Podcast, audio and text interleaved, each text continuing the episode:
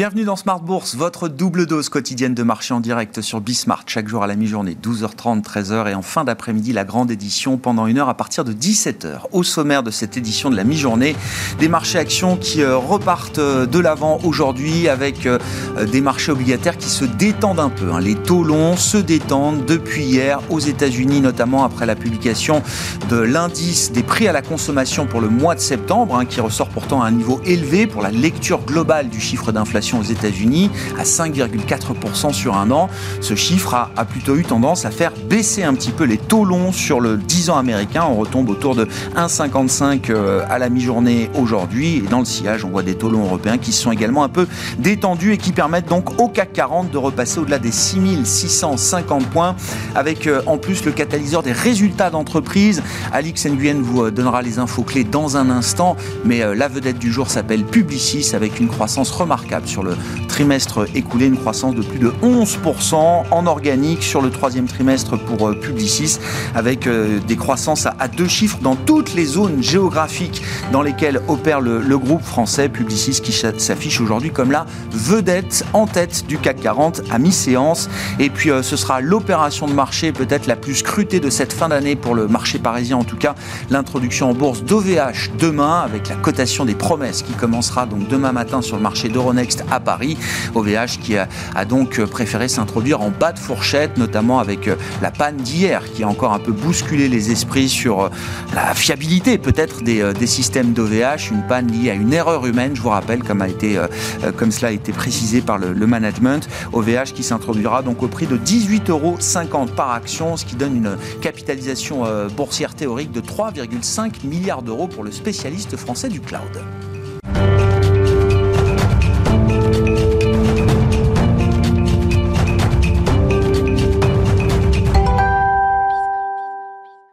CAC 40 qui a franchi à nouveau les 6500, 6600 points pardon, au cours de cette séance. Le point complet à mi-journée, c'est avec Alix Nguyen. La bourse de Paris se maintient dans le vert dans la lignée du Nasdaq et du S&P 500. Hier, ils interrompaient une série de trois séances de baisse d'affilée. Les marchés asiatiques étaient bien orientés ce matin. Le Nikkei et le Kospi sud-coréen ont clôturé en nette progression.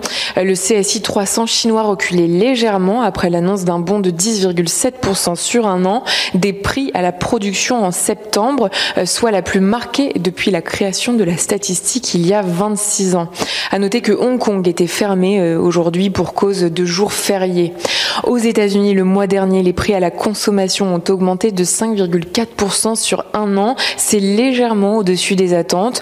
Euh, on ne relève cependant pas de tensions supplémentaires sur les marchés de taux. Le rendement de l'emprunt américain aussi sous les 1,6%. Hier, dans les minutes de la dernière euh, réunion de son comité de politique monétaire, la Fed indiquait que du fait du constat d'une reprise économique globalement restée bien orientée, le processus d'une réduction graduelle de ses achats d'actifs qui s'achèverait vers le milieu de l'année prochaine serait probablement approprié. En d'autres termes, une décision pourrait être annoncée euh, mi-novembre ou mi-décembre, une annonce qui ne fait qu'entretenir les tensions inflationnistes. Aujourd'hui, une nouvelle vague de trimestriels devrait rythmer la séance. On attend ceux de Morgan Stanley, Citigroup, Bank of America et Wells Fargo, mais aussi ceux de deux composantes du Dow Jones, la chaîne de drugstores euh, Walgreens Boots Alliance et l'assureur United Health Group. Cet après-midi, les marchés réagiront aussi à la publication des prix à la production de septembre et aux inscriptions hebdomadaires au chômage aux États-Unis. Et puis, il y aura aussi les stocks de produits pétroliers. Plus forte hausse du CAC, Publicis bondit. L'agence de publicité a relevé l'ensemble de ses objectifs financiers pour 2021, portés par la croissance soutenue et meilleure qu'anticipée de ses activités au troisième trimestre. Euh, pour l'ensemble de l'exercice, le groupe prévoit désormais une comprise entre 8,5 et 9% de son revenu net à périmètre et taux de change constant. ST Microelectronics progresse, soutenu par la croissance de plus de 13% du bénéfice trimestriel de Taiwan Semiconductor Company. Et puis Technip Energies gagnait près de 3% ce matin. Le spécialiste des infrastructures énergétiques a remporté un contrat auprès du conglomérat indien NTPC pour son projet d'usine de production d'hydrogène. Tendance mon ami avec Alix Nguyen chaque jour à 12h30 et 17h dans Smart Bourse sur Bismart.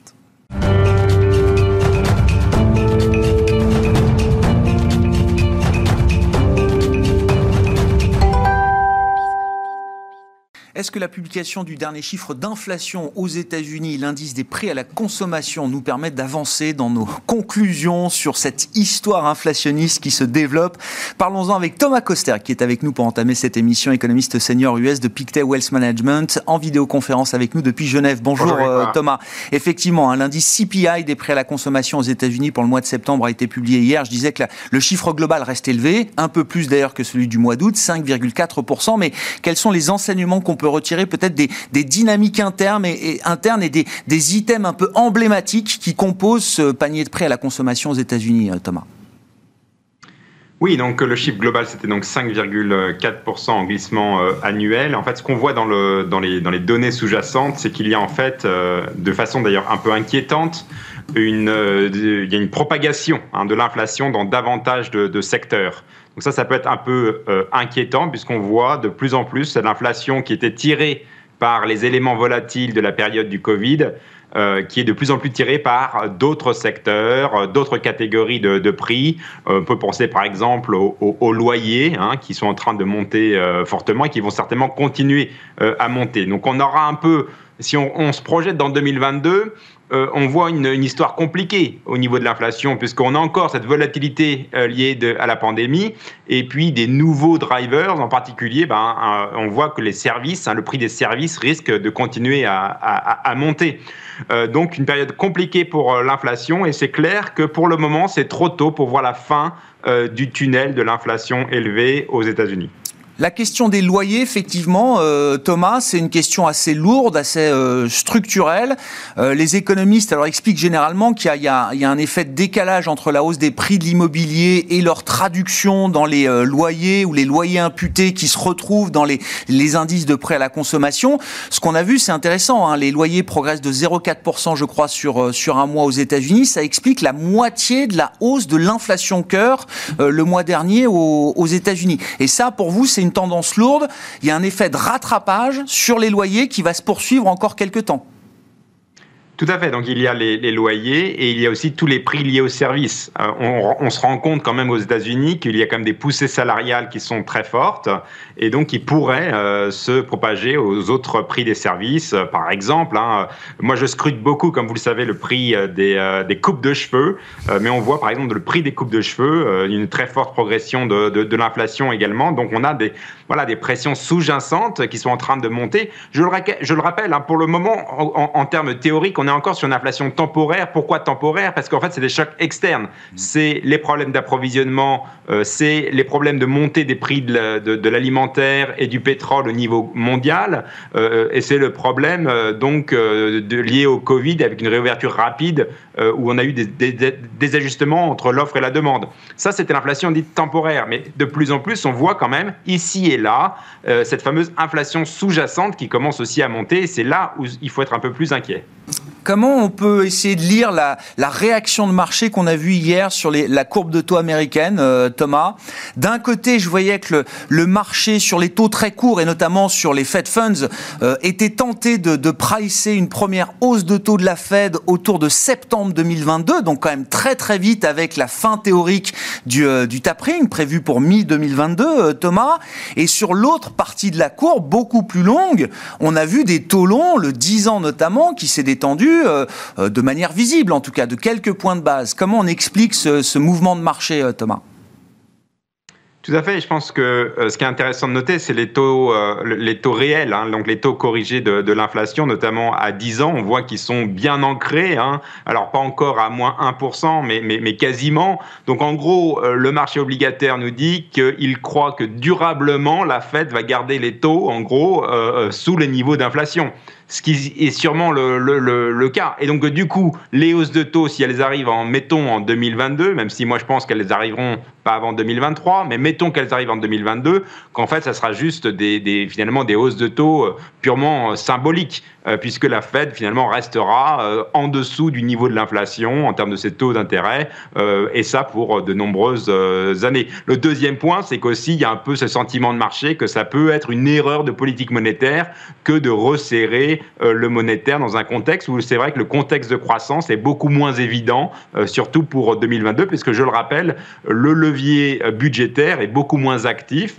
Et euh, deuxième chose, c'est que le rebond euh, du coronavirus est déjà effectué. Il y a beaucoup moins de levier de croissance euh, pour 2022. Ben justement, oui, disons un mot quand même de, du ralentissement de la croissance aux États-Unis, en tout cas sur le, trimestre qui vient de s'écouler. Euh, Thomas, je pense que le chiffre du PIB au T3 aux États-Unis pourra créer quelques surprises. Alors pas pour ceux qui suivent ça au, quotidien, mais euh, on regarde, vous regardez, euh, j'imagine, plein de modèles de, de, de, de mesures d'activité en temps réel. La Fed d'Atlanta a un modèle qui fait partie des modèles de référence, en l'occurrence, le GDP Now de la Fed d'Atlanta. Thomas, je regardais mi-août, euh, euh, le modèle de la fête d'Atlanta nous disait on va avoir une croissance en rythme annualisé au troisième trimestre de l'ordre de 6% aux États-Unis au troisième trimestre. Le dernier pointage fait par ce modèle nous donne une croissance qui retombe à peine au-dessus de 1% désormais. Hein. Tout à fait. Je pense que la surprise, euh, c'est encore une fois ces histoires de, euh, de bottlenecks, donc de goulets d'étranglement dans les chaînes de production. Il y a un vrai sujet là. On voit que ça pèse notamment beaucoup sur la croissance parce que tout simplement, euh, regardez les secteurs des, automobiles, hein, des voitures. Il y a un effondrement des ventes d'automobiles aux États-Unis. Hein. Ça peut, ça peut compter jusqu'à 3 points de PIB pour le, troisième trimestre. Donc on a juste un problème donc de pas assez d'approvisionnement de voitures et qui est un problème d'ailleurs mondial. Donc on voit pas seulement aux États-Unis, on le voit un peu partout. Même, même ici. Euh, euh, mais voilà, il y a des problèmes de goulets d'étranglement. Je pense qu'on est tous étonnés par ces goulets d'étranglement parce que c'est des goulets d'étranglement qui ont l'air d'être vraiment très conséquents et en plus qui persistent. Hein. On n'arrive pas à voir la fin de ça. Donc certes, je pense que voilà, l'activité au T3 est un mix de goulets d'étranglement et en effet d'une demande qui est finalement qui se normalise beaucoup plus vite qu'attendu. Ouais, C'était le sujet d'une réunion de crise hier autour de, Joe Biden, notamment avec l'infrastructure majeure entre euh, la Chine, l'Asie et les États-Unis, le port de Los Angeles et de, Long Beach. Donc je, crois qu'il y a une cinquantaine de containers qui, euh, attendent d'être déchargés euh, au, large du port de, Los Angeles. Ils, vont essayer de travailler encore un peu plus, hein, 24 heures sur 24, 7 jours sur 7, pour essayer d'améliorer un peu plus rapidement que prévu la, situation. Donc c'est vraiment un sujet de crise au, au plus haut niveau politique aujourd'hui. Thomas cette perte de vitesse de la croissance américaine qu'on attend pour le troisième trimestre, est-ce que c'est euh, est-ce que c'est une, une perte de croissance définitive d'une certaine manière ou est-ce que ça reporte euh, euh, la croissance un peu dans le temps? Oui, alors concernant les goulets d'étranglement, donc j'ai parlé notamment des, des voitures. Hein, c'est sûr que c'est un, seulement un report. Hein, donc il y a les voitures, mais il y a aussi en gros les stocks. Donc on aura un phénomène de restockage à un moment. Maintenant, dire exactement quand est-ce que ce phénomène de restockage va arriver, c'est difficile. La bonne nouvelle, c'est que le consommateur américain, lui, continue de vouloir consommer. Moi, je regarde les enquêtes, notamment celles qui disent de combien vous pensez aller dépenser l'année prochaine. Et on est assez stable, on est autour de 5% en nominal, hein, donc de dépenses euh, attendues l'année prochaine. Or, on était à peu près en 2019 autour de 4,5%. Donc en fait, on est sur une consommation qui est normale, mais peut-être c'est ça qui est étonne, c'est qu'on est déjà dans la normalité de la consommation, alors qu'on devrait être au-dessus euh, de la tendance. Donc c'est peut-être la, surprise. Deuxième point, c'est que le global business cycle, hein, le cycle d'affaires mondial, est, déjà en phase de, déclin. Moi, je pense que le pic a été atteint au mois de mai et on est donc dans cette phase lente de, bah, déclin du business cycle, puisque je le rappelle, la, reprise a été tellement forte euh, qu'en fait, on a déjà vu euh, les signes qu'on a atteint la phase milieu du cycle et donc on est dans cette troisième phase de, de, baisse tendancielle du cycle des affaires. Et donc, voilà, c'est là où ça peut être dangereux éventuellement que la Fed retire trop d'accommodation, c'est qu'on est dans cette phase un peu plus délicate du cycle économique au niveau mondial et au niveau américain. Le consommateur américain est toujours là, mais voilà, on retire du monétaire euh, à ce moment-là dans une zone de, fragilité. Bon, Réunion donc les 2 et 3 novembre pour, euh, pour la Fed. Une fois qu'on a dit ça, euh, Thomas, et même si, bon, il y a peut-être un risque évidemment toujours autour des décisions de politique monétaire, l'idée que le tapering va être enclenché le mois prochain, Thomas, ne surprendra personne, j'imagine. Oui, et puis la Fed l'a déjà mentionné à maintes reprises. Hein. Je pense que voilà, novembre, la Fed y va.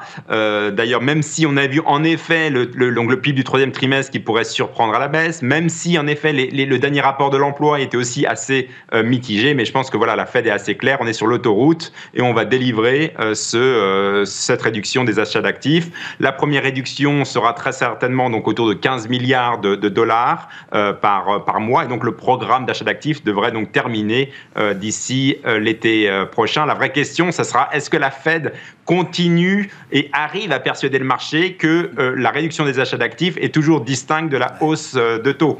On va être dans un contexte, encore une fois, compliqué au niveau de l'inflation, notamment, notamment au niveau de l'inflation des services, qui pourrait garder une certaine pression euh, sur la Fed au niveau euh, de, euh, des fameuses hausses de taux de, de, 2022. Donc ça va être une, un épisode assez intéressant. Oui, un dialogue entre les marchés et la Fed qui s'annonce euh, peut-être tendu là, dans les, les, prochains jours, les prochaines semaines, voire les prochains mois. Merci beaucoup Thomas. Thomas Kosterg Merci. avec nous cette semaine pour commenter l'actualité macro-américaine depuis Genève, senior économiste économiste US chez Pictet Wealth Management.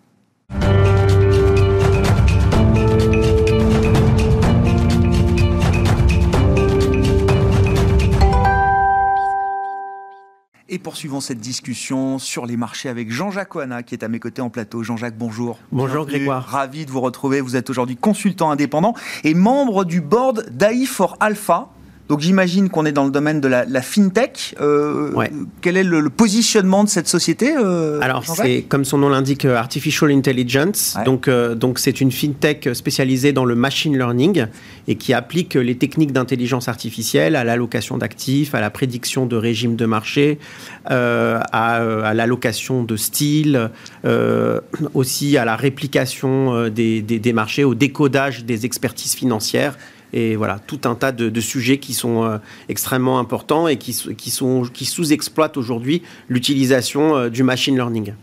Et oui, mais non, mais c'est un point. On va parler des marchés, mais ça va dans, dans le sens et dans l'idée que les marchés vont être alors à la fois de plus en plus automatisés. Et ça, on sait, euh, les algorithmes sont déjà très présents majoritairement, sans doute, dans, le, dans, dans les marchés aujourd'hui avec l'idée quand même qu'on va essayer d'être de plus en plus intelligent de ce point de vue-là. C'est ça qu'il faut comprendre, euh, Jean-Jacques? Absolument, parce qu'on a énormément de données ouais. et euh, qui, qui interagissent entre elles et euh, qui, qui, sont euh, soit du bruit, soit qui sont euh, très pertinentes. Et donc, en fait, il faut mettre en musique toutes ces données et, et développer finalement des systèmes d'intelligence de la donnée, de compréhension de l'impact de la donnée. Et voilà ce que fait AI4 Alpha. Est-ce qu'il restera toujours un filtre humain ou pas?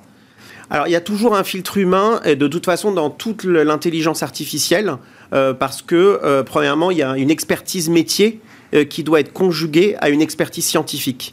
Euh, si vous ne mettez pas de métier avec le, le, la science, en fait, vous avez, vous avez rien à la sortie. Et donc, évidemment qu'il y a un filtre humain. Et de toute façon, il y a toujours des nouvelles données qui viennent, ouais. il y a toujours de l'innovation, il y a toujours des choses à faire. Donc tout ne, ser, ne, sera pas automatisé. À mon sens, le robot ne remplacera pas euh, euh, l'investisseur et l'expertise, l'expert en investissement euh, d'ici demain. Par contre, en fait, on voit qu'en ayant finalement, qu'en systématisant les logiques d'investissement, on peut aboutir à des processus d'investissement qui sont euh, plus, euh, plus robustes et, euh, et surtout plus, en fait, j'allais dire plus rationnels. Mmh.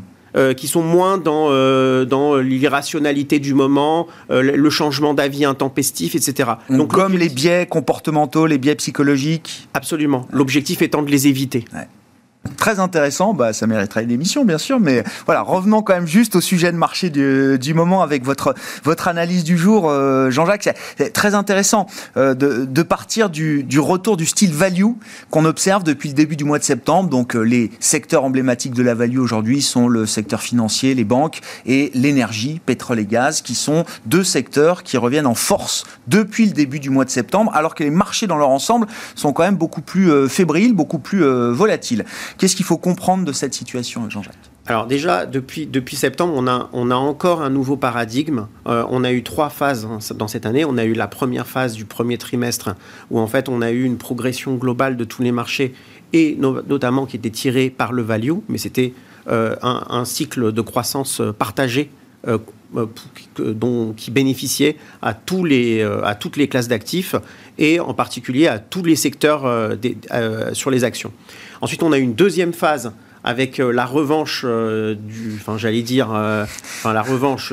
c'était pas une revanche. A-t-elle besoin de prendre sa revanche La croissance, c'est ça? Voilà, donc le thème de croissance et le thème qualité et le thème qualité finalement a repris le dessus. Et donc comme au bon vieux temps, j'allais dire comme ça, comme depuis dix ans. Et puis en septembre, il y a eu une nouvelle rupture avec finalement un triptyque. D'abord des une hausse de taux généralisée euh, qui était principalement portée par la hausse euh, des points morts d'inflation. Le deuxième point, c'est la hausse des coûts des matières premières et notamment des coûts de l'énergie. Euh, avec une progression. Alors, le pétrole, c'est assez conséquent, mais le pétrole n'est pas leader. Le, leader, le leadership s'installe en fait sur la hausse des coûts de l'énergie qui sont le gaz naturel, notamment en Europe, mais pas seulement, dans le monde entier. Et puis, et puis les coûts de l'électricité.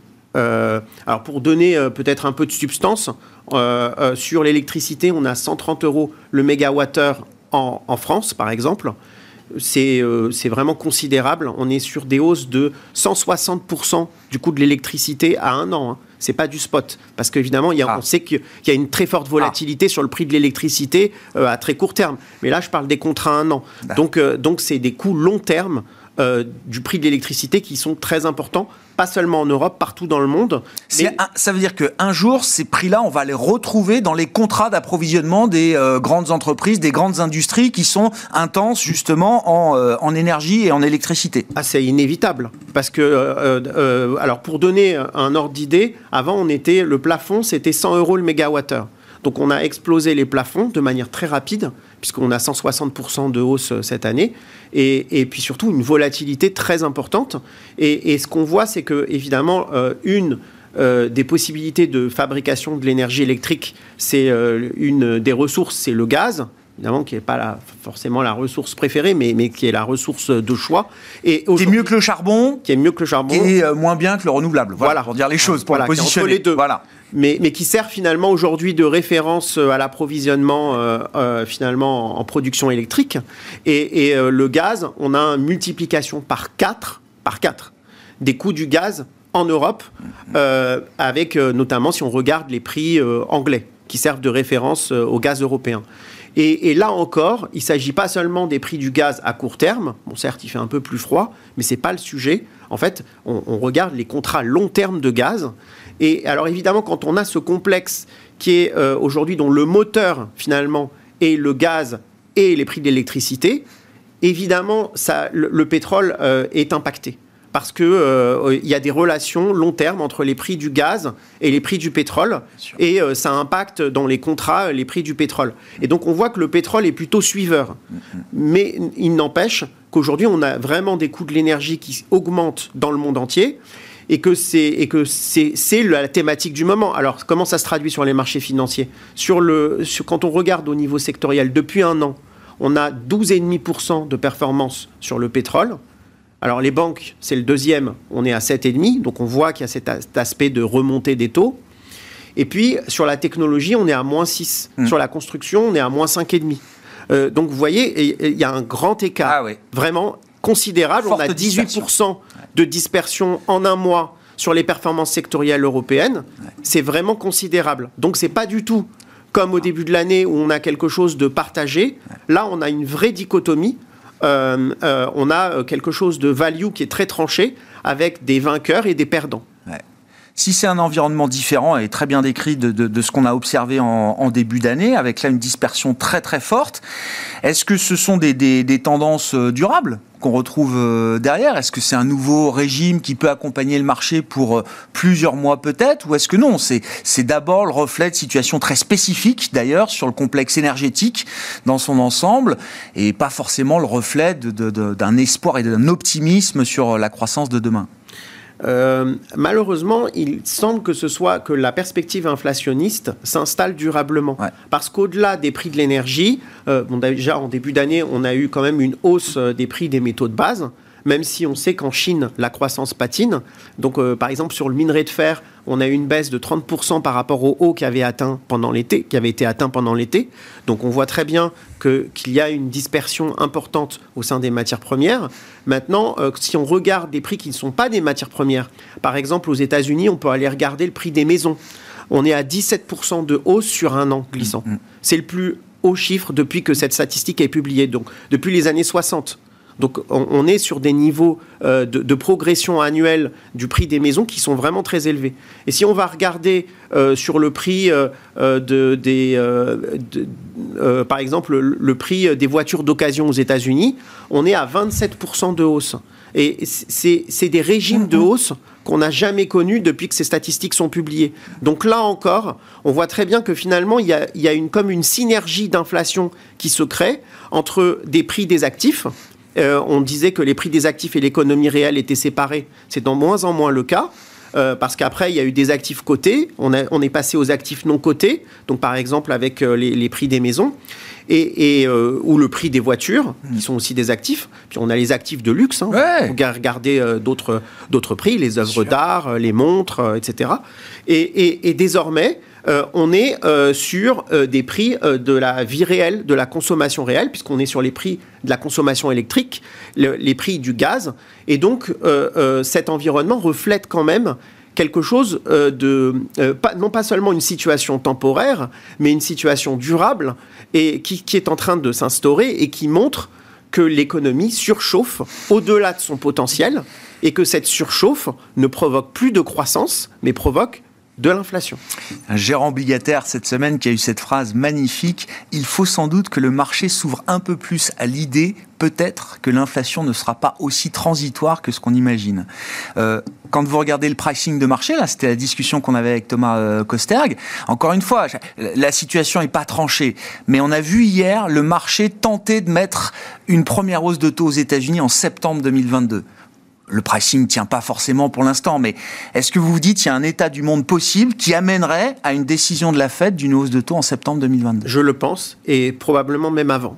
Oh. Euh, alors, je vais vous dire euh, le raisonnement. En fait, le raisonnement, c'est qu'aujourd'hui, on a l'impression que tout est ancré et que finalement, ce sont les banques centrales qui, qui dictent le jeu. Ce qu'on voit, par exemple, euh, au, Royaume-Uni, ce sera très intéressant de le voir, c'est que la Banque d'Angleterre va être forcée de procéder à sa première, son premier resserrement monétaire. Euh, on a eu la semaine dernière la Banque de Nouvelle-Zélande, qui est une petite banque centrale, qui a remonté ses taux pour la première fois depuis 7 ans. Et, donc, en fait, on voit que les banques centrales sont en retard. Euh, la raison, c'est qu'en fait, on a eu un, stimulus monétaire qui a été euh, conjoint, conjugué à, un stimulus fiscal d'une ampleur jamais expérimentée. Donc, quand on fait des expériences qu'on n'a jamais faites, il faut s'attendre à des résultats qu'on n'a jamais observés. Et aujourd'hui, on, s'aperçoit qu'on a un résultat qui est jamais observé, c'est qu'on arrive à faire de l'inflation. On ne pensait pas qu'on puisse le faire, et on arrive à le faire. Et donc, en, réalité, les banques centrales vont devoir mettre le pied sur le frein, ah, et elles sont en retard par rapport à ça, et, la Réserve fédérale, elle remontera ses taux. Je prends le pari aujourd'hui, avant septembre 2022. Oh, vous reviendrez avant, on va suivre ce pari avec vous, mais juste pour conclure et pour avoir l'image du frein. Le tapering, pour moi, c'est on arrête d'accélérer, et là, vous dites, ce ne sera pas suffisant. Non seulement il va falloir arrêter d'accélérer, mais en plus, il va falloir mettre le frein. Absolument. C'est ça, hein. la hausse de taux, c'est ça. Absolument. On arrête de surchauffer l'économie, ça c'est le tapering, la réduction du programme quantitatif, mais demain il faut se préparer à être euh, peut-être dans l'obligation de refroidir l'économie. Oui, alors évidemment, ce sera fait euh, de oui, oui, euh, transitoire, avec, graduel, etc. Avec toutes les précautions d'usage, etc. Mais, ça arrivera plus vite qu'on ne le ah. pense parce qu'aujourd'hui, on est dans un environnement où on risque la stagflation. Et vous savez, dans stagflation, il y a deux termes. Il y a inflation et il y a la stagnation. Croissance zéro, oui. Et, donc aujourd'hui, le problème, c'est que cet environnement d'inflation, il ne crée pas de croissance. Il, est, il est négatif pour la croissance. Et ça, il faut s'y préparer. Et les banques centrales vont devoir euh, procéder à des resserrements pour éviter la stagflation. Et elles sont en retard. Bon, très bon pari. On tient le pari avec vous, euh, Jean-Jacques. On verra ce qu'il en est. C'est une situation évolutive au jour le jour, hein, ce, sujet de l'inflation. Jean-Jacques Oana, qui était euh, à nos côtés en plateau, consultant indépendant donc, et membre du conseil d'administration d'AI for Alpha, fintech donc dédié au machine learning et à l'intelligence artificielle appliquée à l'allocation d'actifs. Voilà pour Smart Bourse à la mi-journée. On se retrouve ce soir évidemment en direct à 17h sur Bismart.